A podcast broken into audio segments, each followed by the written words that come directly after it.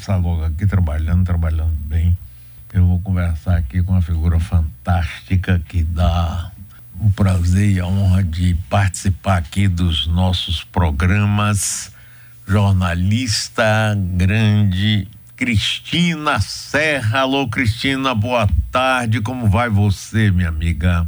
Oi, Mário, boa tarde. Sempre um prazer estar aqui com você e com seus ouvintes. Cristina, Cristina, você sabe que toda sexta-feira aqui, nas últimas semanas, a gente não tem conseguido, porque ele pegou uma gripe daquela desagradável, nosso queridíssimo Jânio de Freitas dá aulas pra gente aqui, ô oh, coisa boa, junta com Bob Fernandes, então, e eu só aprendendo, aprendendo, e com você também.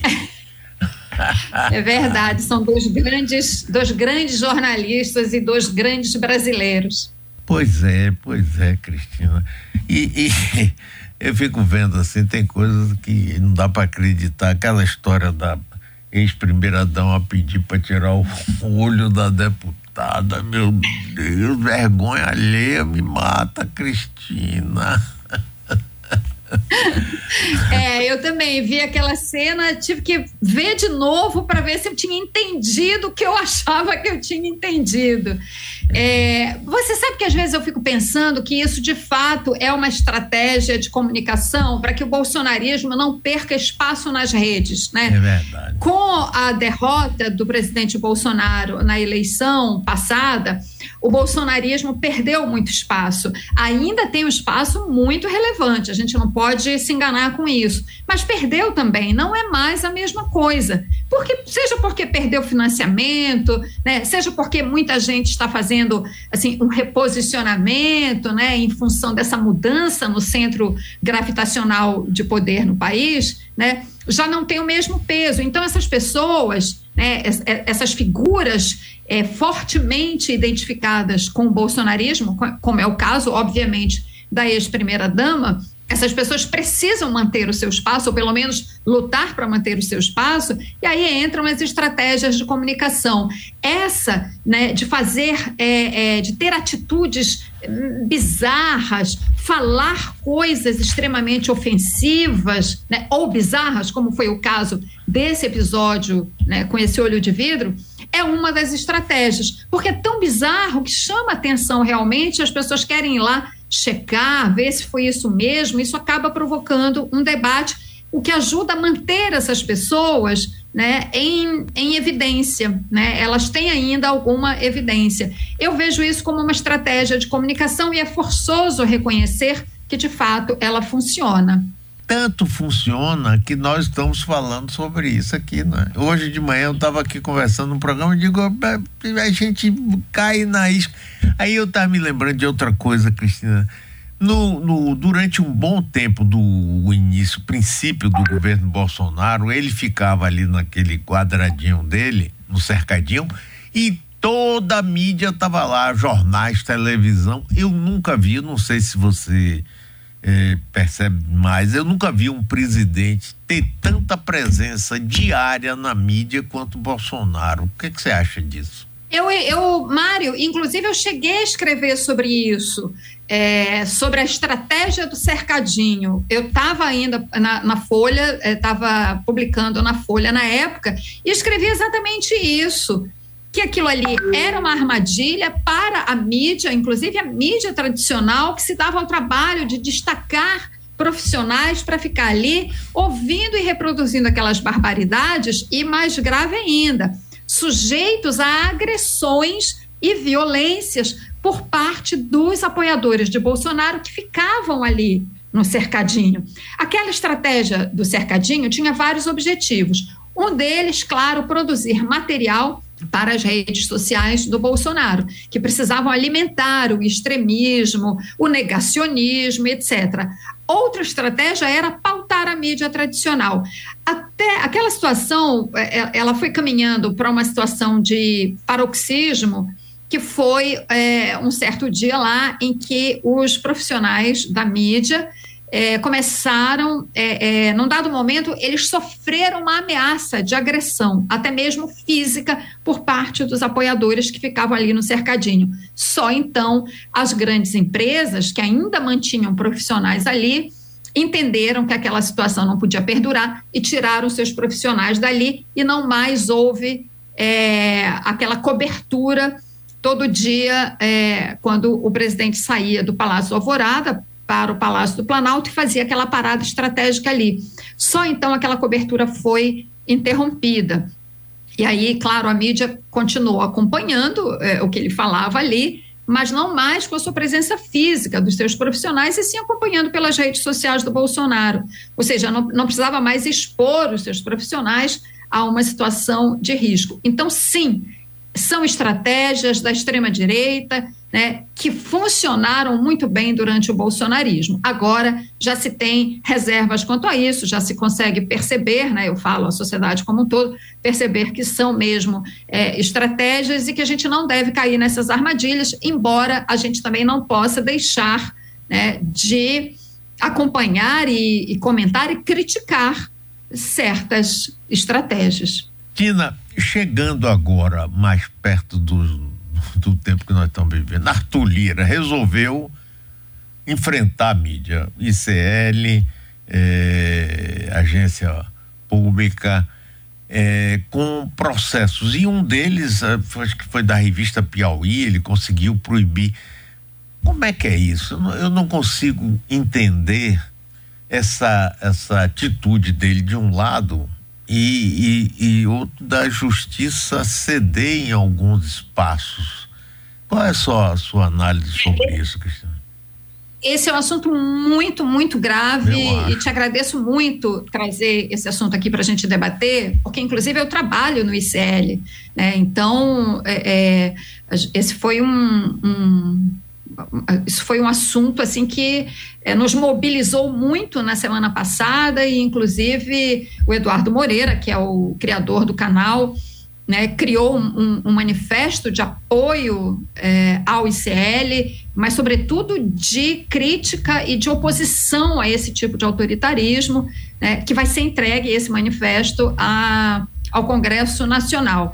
Mas é, voltando ao cerne da sua questão, é, eu acho que essa, essas ações do Arthur Lira e uma decisão que foi favorável na justiça, elas dizem muito sobre é, um, um, um, determinado aspecto da política, do exercício da política aqui no Brasil e muito também é, sobre um aspecto do nosso judiciário. Agora, antes de comentar, eu queria rapidamente lembrar para quem está nos acompanhando, Sim. porque é, é para as pessoas entenderem é, o ICL e a agência pública e o site Congresso em Foco fizeram entrevistas com a ex-mulher de Arthur Lira, Juliane Lins, né, que o acusa de violência física e de violência sexual.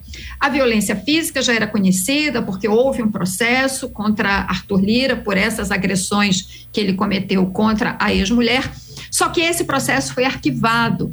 E Juliane Lins diz que o processo foi arquivado porque ela foi ameaçada. Foi ameaçada, inclusive, de perder a guarda dos seus filhos, e ela de fato perdeu a guarda dos filhos. Então, ela retirou a queixa na época, segundo ela, sob ameaça de Arthur Lira, e o processo foi arquivado. Como o processo foi arquivado, Arthur Lira usa isso como um argumento de que esse assunto não pode ser tratado pela mídia. Né? No entanto, Juliane Lins voltou é, é, a explicitar essa agressão sofrida, que tem testemunhas, cujos depoimentos também foram retirados por pressão de Arthur Lira, segundo Juliane Lins. A novidade agora, e que certamente incomodou muito Arthur Lira, é que ela agora faz uma denúncia de violência sexual. Ela diz que foi estuprada por Arthur Lira quando o casal já estava separado, né, numa situação muito conturbada aí de, de final de relacionamento, de período pós-fim do relacionamento.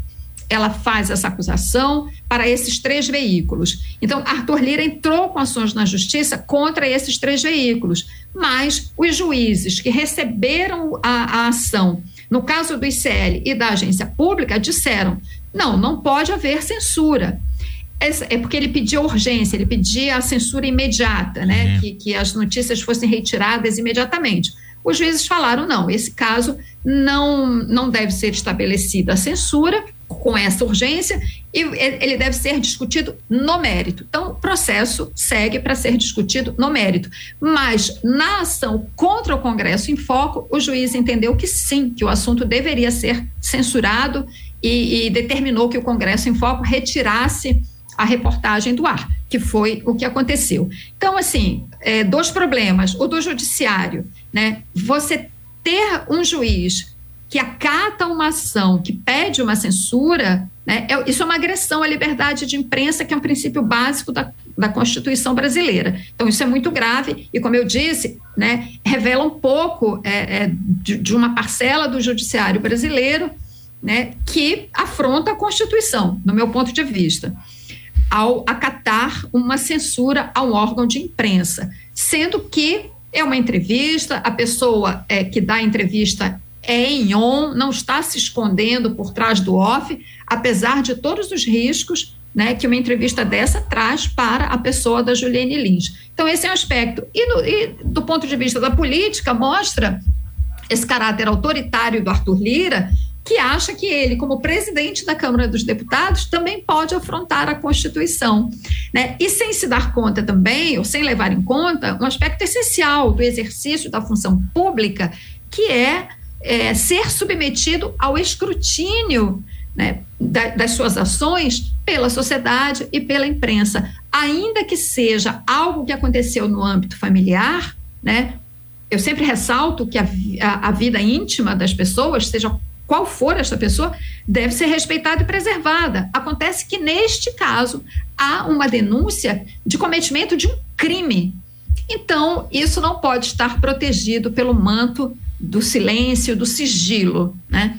Então, eu vejo dessa forma, e isso, claro, é, preocupa a, a, qualquer cidadão no país, ou deve preocupar qualquer cidadão no país, né? Preocupado com esta afronta à liberdade de imprensa e, de uma maneira mais ampla, à liberdade de expressão. Agora, Cristina, eu, eu não sei, eu não quero cometer nenhum equívoco, mas eu não vejo nenhuma repercussão na chamada grande mídia, porque o pau que dá em Chico dá em Francisco, não é? Então, essa é. conivência pela omissão, é? É, é? aí também é muito preocupante, né? porque essa é uma agressão de um cidadão que tem mil acusações contra ele, tudo bem, está sendo tratado pela imprensa, inclusive essa imprensa livre, de uma forma adequada, não é? Não se trata de ir na baixaria ou de atacar aqui, nada disso, não é? E você não vê repercussão disso. Eu não vejo. Se, ou a gente aqui, nós que temos liberdade, a gente fala, a gente vocifera, a gente assina, como eu fiz lá no, nesse é, manifestação de Eduardo Moreira, ou então passa batido. Isso também me preocupa muito, Cristina. O que, que você acha disso?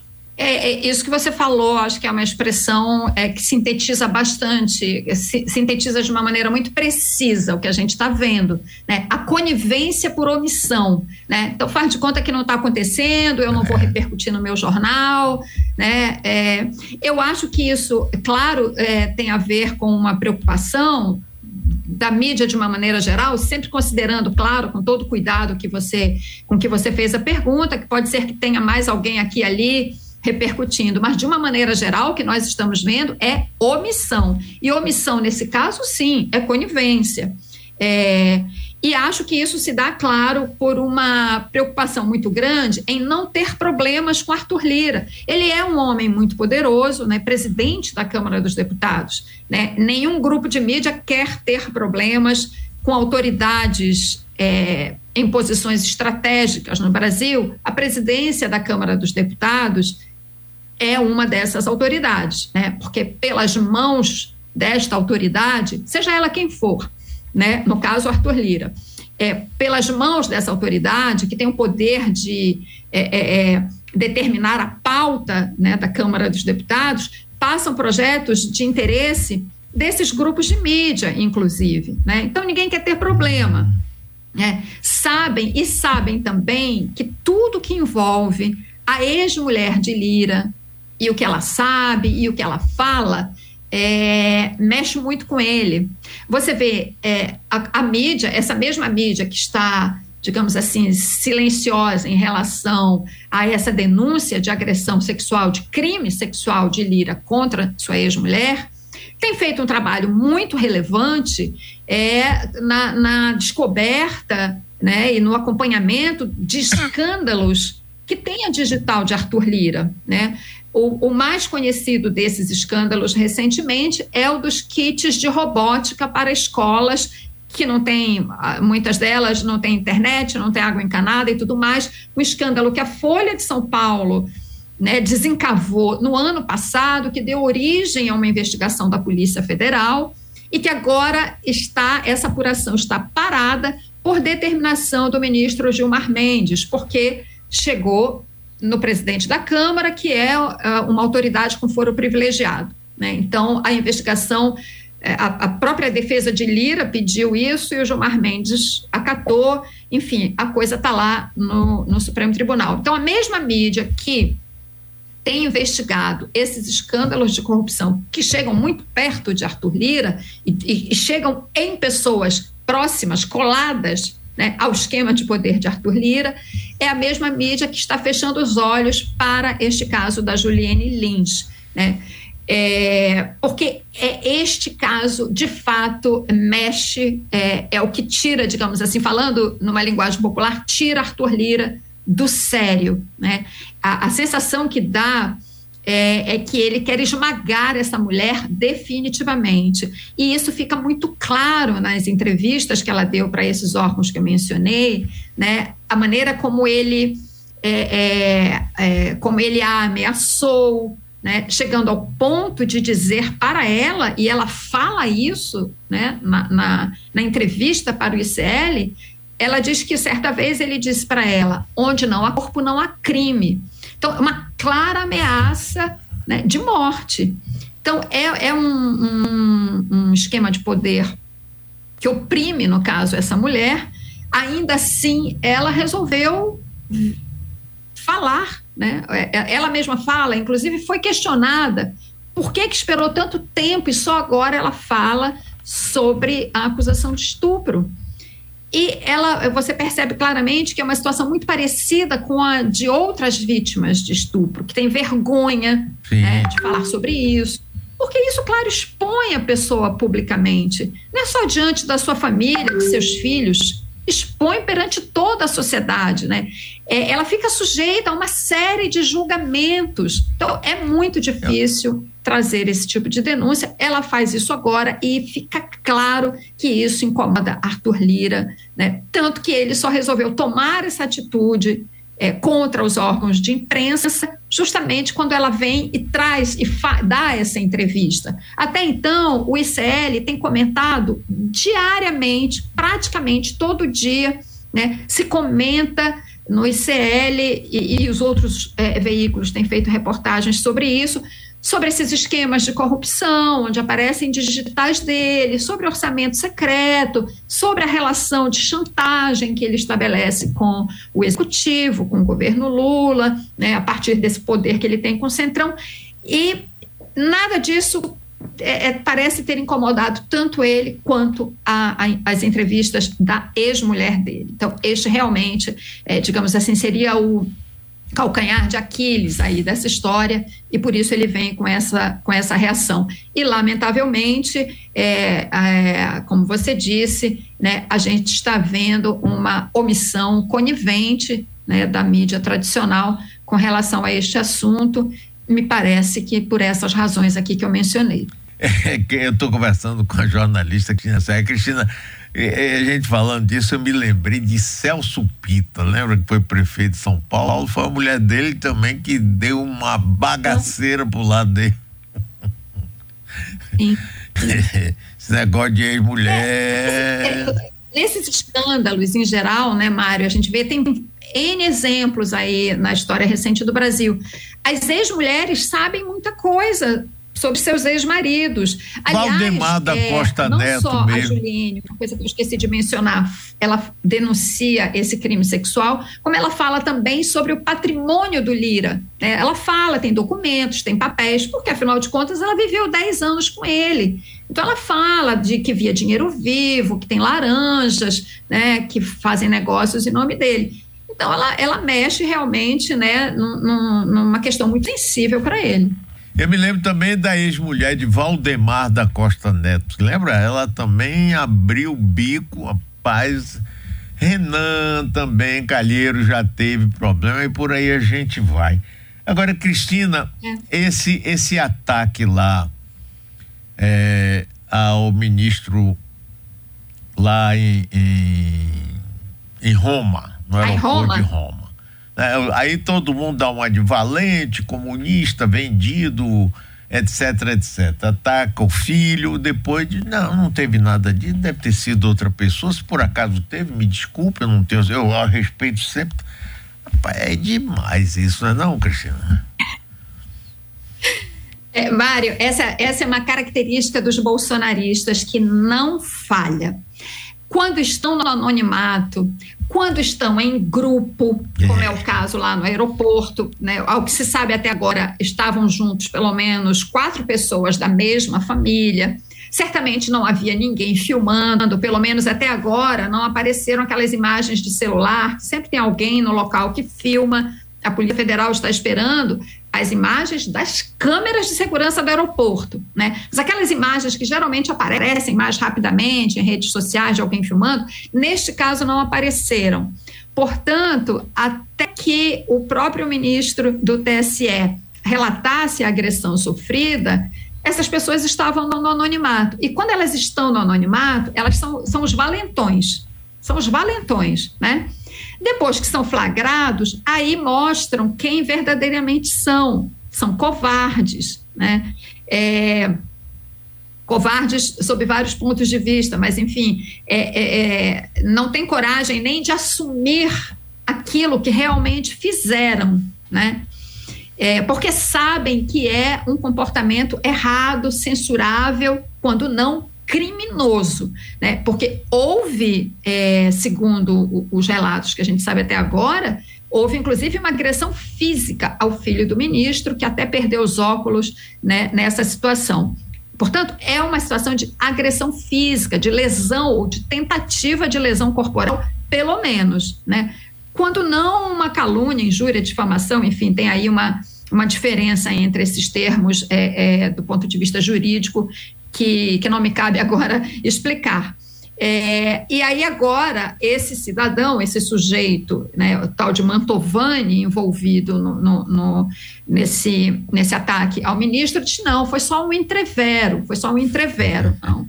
Entrevero é uma coisa bem diferente, entrevero você pode qualificar uma discussão, às vezes áspera, né? não quando envolve uma, uma agressão física. Esse sujeito, inclusive, que, que, que aparece aí como o, o, o, mais destacado nessa situação, né, é, já foi candidato a prefeito na cidade dele, no interior de São Paulo, é ligado, a, é, é representante de uma empresa é, de bombas, segundo eu li, a matéria não fica claro que tipo de bomba é essa, usada para quê. Enfim, um personagem que merece um olhar atento, né? É, mas que tem essa característica básica do bolsonarismo: valentão no anonimato e acovardado quando é flagrado com a boca na botija. Eu fico aqui desejando que tenha lá as câmeras do aeroporto de Roma dê para gente mais detalhes e que eles sejam é, é, condenados a alguma coisa, porque senão, Cristiano, minha preocupação é isso vira. Você, às vezes acontece, o cidadão está dentro de um avião e começam a tomar lá, junta três ou quatro. É uma falta é. de civilidade, né? Você respeitar o outro com a opinião dele. Você pode não gostar, você pode protestar civilizadamente, mas não, as pessoas. Esse, esse ranço bolsonarista, não é? a extrema direita, ficou assim no sentido de tentar agredir moralmente e às vezes até fisicamente as pessoas. Então, eu acho que tem que ter consequência para poder dar um basta nisso. que, que você acha? Com certeza, tem que ter, né? A gente precisa ter a civilidade restaurada nas relações pessoais, nas relações eh, políticas, nas relações, inclusive, entre as instituições, né? Entre os, eu falo, na verdade, entre as pessoas que representam as instituições no país. Né? Todo o esforço do Lula, do presidente Lula, ele tem falado disso várias vezes. É no sentido de restaurar uma certa, um mínimo de normalidade e de civilidade eh, nas relações interpessoais. Né? E, sobretudo na política, não se faz política agredindo um adversário, uma pessoa divergente que pense de uma forma diferente da sua. Né? A gente precisa voltar é, é, há um tempo em que nós tínhamos relações civilizadas na política. Nós já tivemos isso. Por incrível que pareça, né? O, os quatro anos de bolsonarismo trouxeram tanta violência para a política, né? A violência como, como método de solução de conflitos, que na verdade não soluciona, ela agrava conflitos isso foi tão intenso nos últimos quatro anos que a gente está ainda tendo que lidar com esses resquícios ainda muito fortes, né? Como a gente vê nesse episódio. Isso precisa, a gente precisa de fato superar isso, isso leva tempo. Agora, concordo com você, isso só pode ser superado quando há punição exemplar. Não dá para ficar no deixa disso, ah, não, então tá, passou, deixa para lá, deixa quieto, vida que segue. Não. A vida não segue se as responsabilidades não forem devidamente assumidas e punidas, quando cabível, dentro das regras do Estado Democrático de Direito. Né? Só assim que a gente vai poder andar para frente. Cristina, um beijo para você, muito obrigado. Você aqui ilumina o nosso dia, nos ajuda e a corrente de força para enfrentar esse obscurantismo que tenta, teima em nos derrubar. Muito obrigado, Cristina. Gente... Ótimo falar com você, viu? Não, a gente vai vencer sempre, sempre. É, o obscurantismo faz suas tentativas, mas é, é, o lado iluminado, solar do brasileiro é muito mais forte, preponderante. Então é isso aí, vamos em frente. Obrigada, Mário. Sempre um prazer estar aqui com você. Um beijo para você e para os ouvintes. Um beijão grande, Cristina.